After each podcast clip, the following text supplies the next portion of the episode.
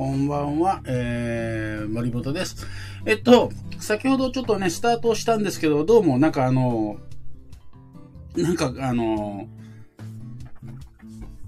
アプリが固まってしまったようで、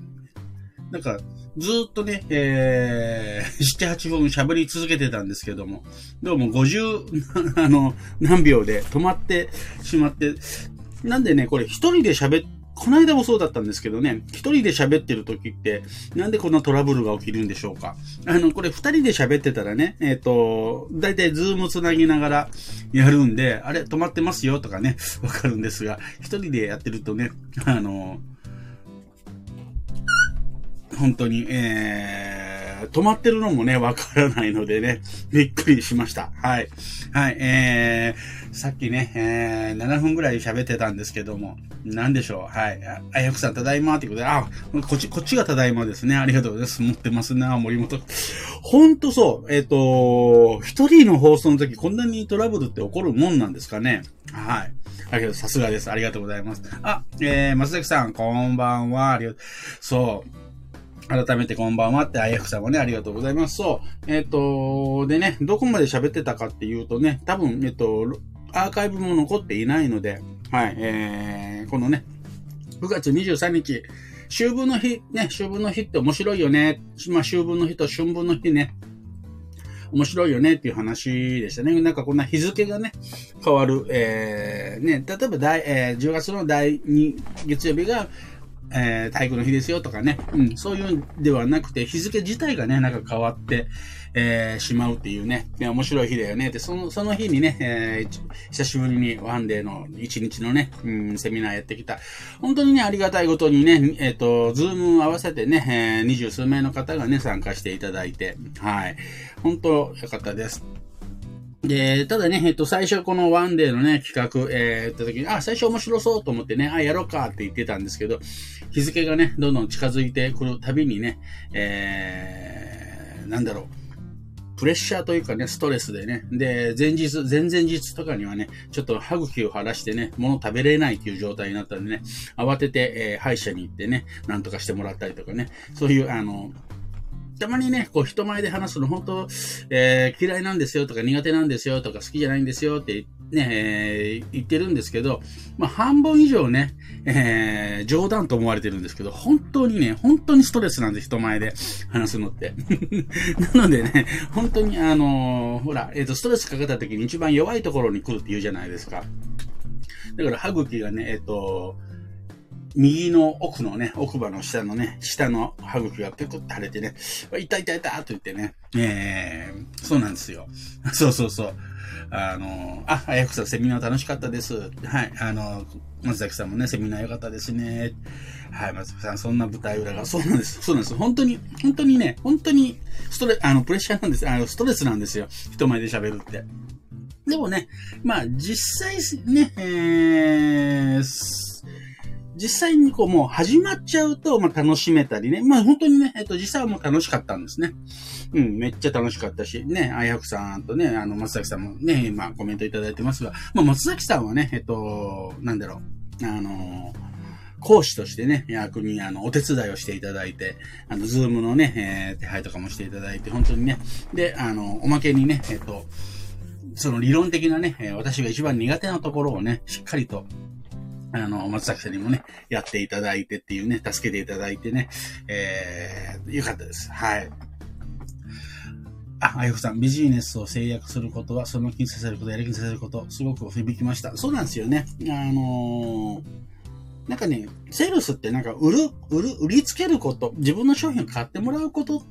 っていうのがセールスって思い込むと、やっぱり苦手意識だったり、まず一番はね、なんか自分のためにやってるんで、拒絶されると、なんか自分が否定されたような気になるんですよね。全然、あの、選択するのは相手なのでね。で、相手のためにね、提案してあげるだけっていうね、えっと、面持ち、相手のためにね、セールスしてあげるんだっていうとね、セールスすればするほど喜ばれるんでね。はい。はい、トランプマン最高でしたということで、あれ久しぶりにやってね、結構緊張したんですけどね。はい。そういうね、ちょっとセミナーでね、楽しみね、ちょうどお昼のね、えー、ご飯食べた後って結構眠くなるんでね、ああいうのでね、ちょっと、えー、過ごしたりとか。まあ、本当久しぶりにね、やったんですけど、本当楽しかったですね。うん。そうそうそうそう。で、何よりね、嬉しかったのは、まあ、一緒にね、ここ、この、売る力養成講座っていうのをやってるね、その前身がね、まあ、あのー99%、え、クロージングセミナーとかね、えっ、と、ずっと3年、2、3年ですね、え、一緒にやってる斉藤さんね、まあ、斉藤さんね、えっと、このラジオのね、パートナーもね、務めてくださってる斉藤さんが、えー、いらっしゃるんですけど、その斉藤さんがずっとね、まあ、あの、見てくれていて、一緒にね、セミナーとか、まあ、で、コロナ禍でずっとズームが基本ね、やって、ズームでやってるんですけど、斉藤さんがしみじみ、あ、やっ、やっぱリアル、森本さんのリアルやっぱいいですねって言ってくれたのがすごく嬉しくて、はい。まあ、あの、プレッシャーなんだけど、そういう言葉がね、あとはね、えー、喜んでいただいてる方がね、えー、いるっていうことはね、まあ、これからもっとね、リアルの機会が増えるかなと思いますしね、えー、何よりもね、そのビジネスの、皆さんのビジネスがね、発展するようになんかお手伝いしたいなっていうふうにね、えー、思っております。はい。あゆくさん、トランプマン最高でしたということとね、松崎さんの講義も良かったで、はい。本当良かったですね。あの、よくわかりまして、なんで、なんでね、えー、まあ、松崎さんにやっていただいたパートは、まあ、あのー、一番最初のね、ラポールを築くところの、まあ、相手の成功体験をね、えー、引き出すと制約率上げます、上がりますよっていうね、えー、私がね、説明すると、だってその気になるでしょみたいなことしか言わないですけど、なぜね、えー、そうなるかっていうのをね、結構こうロ、ロジスティック、まあ理論的にね、説明していただいて、あの、納得度もね、皆さん、えー、あったんじゃないかなと思います。はい、自己認識をね、えー、変える。こと、つい忘れる。そうなんですよね。うん。行動を変えるとかね、環境を変えるとかね、そういうんじゃなくて、まあ自己認識を変えることでね、すべて変わるんだよっていうことを、まあ理論的にちゃんとね、えー、理論だって、えー、説明していただいた。これは良かったんじゃないかなと思います。はい、まずさんありがとうございます。こちらこそありがとうございます。はい。えー、トランプマン全然ネタがわからなかった。まあね、本当に、本当久しぶりだったんでね、時々ね、ポシャル、あのなんていうかな、失敗することもあるんですけどね、今回はうまくいって良かったです。はい、あれすごい。はい。斎藤さんとのコンビもほっこりしました。ありがとうございます。リアルいい。はい。またやりましょう。やってください。そうですね。ちょっとこれに味を占めてね、またちょっと、えー、歯茎を晴らしながらね、えー、やるかもしれません。はい。えー、そうなんですよ。あの、こうやった後ね、こう喜んでいただくとね、またやろうと思うんですけどね、直前になるとね、もうストレスがかかるというね、はい、ことなんですね。でもまあね、喜んでいただいて、はい。あの、あ、カンポ差し入れます。ありがとうございます。はい。あの、今度は事前にね、えー、ちょっとじゃあ、あやくさんに相談した方がいいかもしれないですね。はい。ありがとうございます。でね、えっと、このセミナー自体ね、何のセミナーだったかっていうとね、えー、まあ、売る力養成講座っていうのをね、ずっとやってまして、まあ、その中のね、えー、制約率、まあ、ビジネスでね、えー、第一番大事なね、制約率を上げましょう、セールスのね、えー、ところだったんですけど、ね、先ほども言ったように、あの、セールスって別に自分のために売りつけるもんじゃなくて、その、相手のね、えー、ためにやるんだよっていうような、それをちゃんとできると制約率っていうのが上がっていきますよっていうセミナーだったんですね。で、そのためには、えー、まあ5つのね、ステップがあって、で、一番最初のね、えっ、ー、と、ラポールと問診ね、っていうね、えー、最初の2つがね、結局、80%ぐらい決めるんだよっていう話をしました。で、その二つに絞ってね、一日でね、ちょっと、あの、自分流のね、台本っていうかね、えー、準備をね、えー、できるようになるセミナーをね、ちょっと、えー、やりました。で、これね、本当に、えっと、言ってること自体は、もう参加していただいた方もね、皆さんはわかると思うんですけど、言ってること自体は、別に目新しいこと何も言ってないんですね。当たり前のことを当たり前に言ってるんですけど、でもね、これ本当できてないんですよね。うん、あのーで、いきなりね、えっと、人とあ、ラポールっていうのはね、まあ、信頼関係を結ぶっていうこと。そして問診っていうのは、じゃあ、相手のことをね、えー、知りましょうっていうことなんですけれど、あの、もう当たり前じゃないですか。当たり前なんだけど、ついついできてなかったりするっていうことが非常に多いんですね。だからね、これをきっちりとやるだけでも全然ビジネスうまくいきますよということでね。で、面白いね、今日ちょっとあの、面白いというかね、え報告があったのでね、ちょっとその報告をしてみますと、まあ、受講生の方でね、えーずっと、まあ、フロントセミ、フロントとね、体験会をやっていて、そのフロントにはね、何回も来るんだけど、いわゆるバックエンドっていうのを買ってくれないなっていう。で、そのフロントエンドに何回もなんか、まあ、いわゆるね、フロ、あのフロ、何回も、あの、だからフロントエンドしか来ない。ね、うん、えー、そういうね、まあ、あの、方がいて、で、実は、ね、また明日もね、その人が来る、あの、フロントエンドに来るんだけど、なんかもう、ね、え、嫌なんですけど、ね、どうしたらいいんだろうって、モチベーションが上がらないというね、え、まあ、ご相談だったんですけどもね。で、たまたまその時にはね、えっと、私が個人的にでわけはなくて、まあ、えっと、何人かグループセッション的なね、感じで、他の方もね、じゃあどう思いますか？なんていうので、で、他の方のアドバイスがすごく素晴らしすぎてですね、私は何も言うことなかったんですね。で、まあ他の人ね、えっ、ー、と、同じ受講生の方のね、だからグループセッションってね、めっちゃいいんですね。うちの、私のグループセッションって何か悩み事があった時に、私だけが答えるんじゃなくて、参加者の方がね、結構、えー、にも聞くっていうね。これ狙いがまあ二つありまして、一つは、えー、っと、ね、えっと、その、じ、人の悩みを聞いて何か答えるというアドリブの練習が一つと、で、もう一つは、えー、自分とね、全く関係ない人の、えー、無責任な意見ってめちゃめちゃヒントになったりするんですね。だからその二つの狙いでね、そういうグループセッションでも、私やね、えっ、ー、と、サポート陣だけではなくて、参加者同士でね、ちょっとあの、アドバイスではないんですけどね、えー、そういうのをし合うということを取り入れてます。で、その方のね、要はフロント、まあ、フロント嵐というかね、フロントエイドしか来ないっていう見込み客の人の、えー、ことに対して、いろんなね、他、あの、他の受講生から質問があったりしたときに、まあ、だいぶリフレームがなってね、あ、のそっか、なるほどねっていうところがあったんですね。で、えー、私がね、うん。で、まあ、そこでもほぼほぼ、えその方のね、えっと、マインドっていうのはちょっと変わってたんで、えー、あれですけど、私がね、聞いたことってね、えー、何かっていうと、その方現状悩んでることって何ですか？って言ったら、いや、ちゃんと聞いてません。ね、で、理想の姿、理想の状態って何ですか？いや、あの、聞いてません。で、理想のね、えー、状態の先って聞、聞いたことありますか？聞いたことありません。いわゆるね、この三つ、問診っていうのでね、この三つのことをね、聞きましょうっていうね、私言ってたんですけど、そういえば全然聞いてなかったというね、えー、要は問診ができてなかったと。なので、なのに、まあ、この人はもう次行かないんだっていうね、勝手にこう決めつけていたらしいんですね。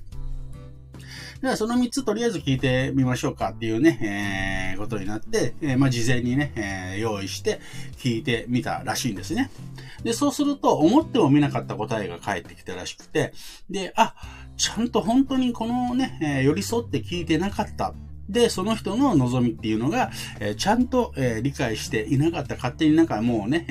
えー、冷やかしじゃないけど、えー、そういう人だって決めつけていたのが、実はちゃんとね、えー、して欲しかった悩みがあったんだっていうこと。で、それに寄り添ってね、ちゃんと、ね、聞いた結果答えたときに、えー、そのバックエンドのね、バックエンド直接全部は売れなかったですけど、ちょっとそれ試してみたいということでね、まあ、ミドルエンド的なね、えー、次のステップに進むっていうことがね、あのー、あったと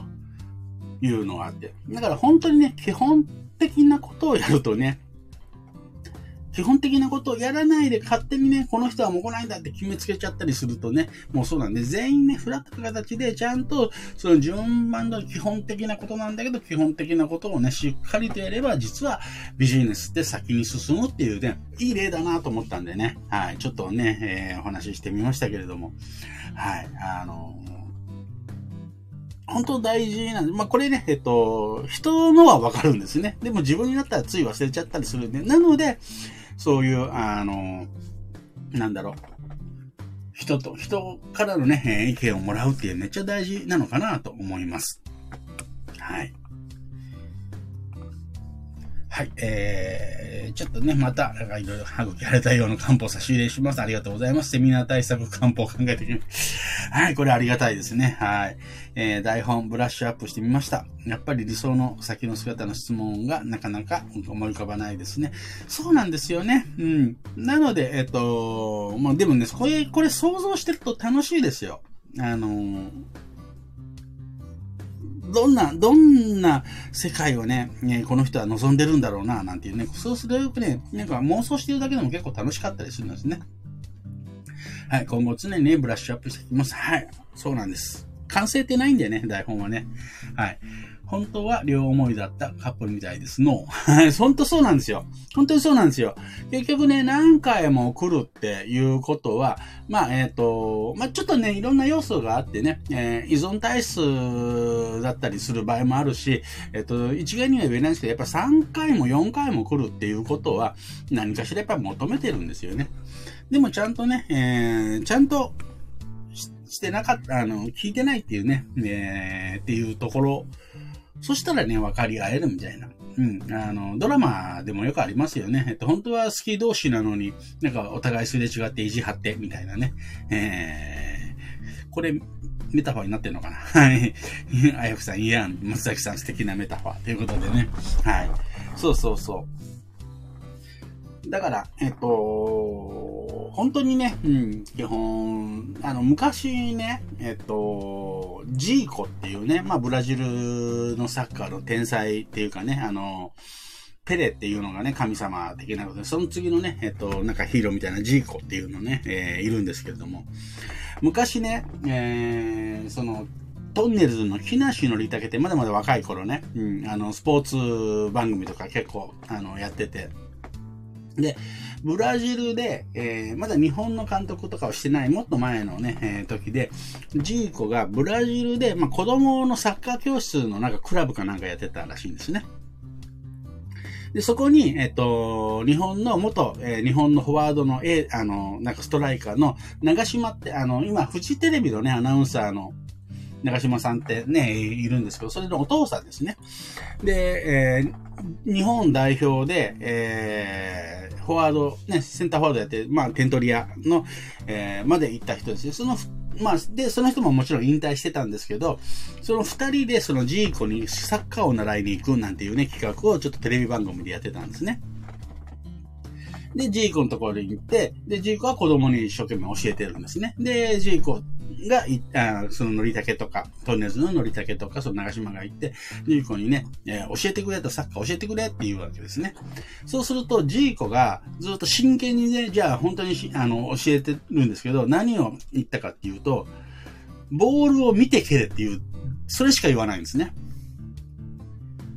もう、日本代表もね、のフォワードを務めてた。ね、で、のりたけもね、サッカーの経験ももうかなり長い。上手な方。だけど、えー、子供たちと同じように、ね、ノリ、見てけれ、見て、見てけって、見てけってって、ずっとね、ボールを見てけれっていうわけですね。で、それって当たり前じゃないですか。基本中の基本。だけど、ジーコ、あの、その長島とか、えー、そのノリタケは、なんかそのジーコにすごい技をね、えー、なんかこう、習いにね、教えてほしいと思って行ったんですけど、ジーコが教えるのは、とりあえずボールを見て蹴れっていう、それしか言わないんですね。で、な、な、なんか練習してもずっと見て、見て、見て、ボール見てってずっと言ってるんですね。で、それを繰り返しているうちに、えー、塗りたけも長島も、なるほどっていう風に、あることになんか気づいたらしいんですね。やっぱりもう自分ではもうできてる、見て蹴るなんてその基本のことができてると思い込んでるんだけれども、実はそれができるか、ちゃんと本当にできるかどうかが、すごいプレイができるかどうかの、要は、あの、すごいプレイがするには、それができてない、できないと。逆に言うと、それができてると、どんなプレイでもできるんだよっていうことを、に気がついたと。まあ、どんなプレイっていうかね、うん、すごく、だから基本、本当に基本見て蹴る。ね、サッカーで言うと、ボールを見て蹴れと。で、それが、えー、徹底的に基本的なことがね、できないと何もできないよっていうことをね、ずっと言ってたんですね。だからビジネスも全く同じなんですよね。要は、えー、まあもちろんね、えー、違うね、投資とかは違うんですけど、基本的にビジネスって物を売らないと始まらないんですよね。で、物を売るっていうのは売りつけるとかね、そういうんではなくて、相手のためにね、やる。そうするためには相手をね、まず相手とまず仲良くなって、で、相手のことを知る。これなんですよね。だからビジネスがね、うまくいくコツって多分、それ以上でもそれ以下でもないんですよね。そして、マーケティングっていうのはね、えっと、要は、せ、あの、セールスのことを、えー、今回やったね、このマーケティング、この枠を広げたのがマーケティングなんですよ。なので、セールスが分かってると、めちゃめちゃマーケティング楽なんですね。何をやればいいか分かるんで。結局同じことをやるっていうことなんですよ。で、ドラッカーのね、えー、言葉でね、えっ、と、マーケティングの究極のね、目標はセールスをねえ、なくすことだって言ってるんですけど、結局はね、セールスを楽にするためのマーケティングっていうことなので、基本はセールスなんですよ。で、セールスを、えー、でやることをマーケティングの段階からやるっていうだけの話なんですね。逆なんですよ。セール、マーケティングがうまくいくとセールスがいらないではなくて、セールスがきっちりと分かって、セールスをマーケティングのところからやるってことなんですよね。そういう、それが分かってるか分かってないかでね、全然ビジネスとかね、マーケティングとかね、全然変わってくると思うんですよね。なので、今ね、えー、で、あとで、やっぱりマーケティングはやっぱり AI がね、変わっ、今ほんとすごいです。なのでね、えっと、まあ、これ、ね、えっと、あんまりね、人が聞いてないからいいと思うんですけど、例えば、えっと、ネットとかでもね、物を売ろうと思った時にね、今、例えば LP 作ろうとかね、うんと、コピーライティングとかね、えー、じゃあどういうね、言葉、これほぼほぼね、チャット GPT がやってくれる時代をね、うん、あのー、が来るのでね、なんかあのー、今例えばね、本当にね、えー、なんていうの？ちゃんとしたコピーライティングのね、プロに頼んだらね、数十万かかるようなものがね、多分、数万円でできるようになると思うんですね。というのは、えー、プロンプトっていうのをちゃんと、えー、設定することさえできれば、えー、ほぼほぼそんなに大した、例えば、えっと、100点満点のができなくても、80点、70点、80点レベルのものができてくるんですね。で、それで多分十分なんですよ。で、それ以上求めるっていうことになってくると、もうそういう人しか多分生き残っていけないと思うんですよ。そう、だけど、あの、80点のもので十分物を売れるんで、LP とかに関しては。なので、えっと、マーケティングとかライティングってガラッと変わると思うんですよね。単価もガラッと安くなるはずなんですよ。なので、えー、そうなった時に、うん、あのー、なんだろう。セールスができるとできない、制約率が高い高くないっていうのは、めちゃめちゃね、あとリピートがつくとかね、そういう人間的なところ、うん、っていうのはめちゃめちゃね、えー、大事になってきて、それができてるとできてないでは、ほんと3から5年後、えー、なんかビジネスの、なんていうかな、伸びというかね、えー、全然違ってくると思うんでね、本当に、あのー、大事なことなんだなと、私は思っているんですね。はい。はい、えっ、ー、と、じゃあね、ちょっとコメント。はい、えっ、ー、と、森本さんと松崎さん、わかりやすい両思い。あ、あの、両思いというか、えっ、と、